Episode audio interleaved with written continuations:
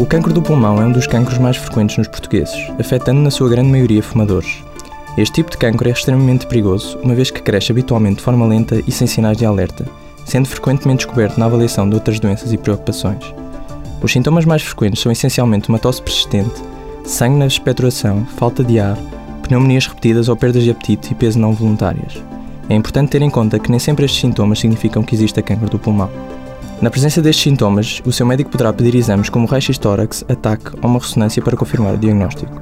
O tratamento deste tipo de cancro é muito difícil e a maioria dos doentes apresenta um prognóstico muito reservado, morrendo em pouco tempo. Previna-se o cancro do pulmão e deixe de fumar.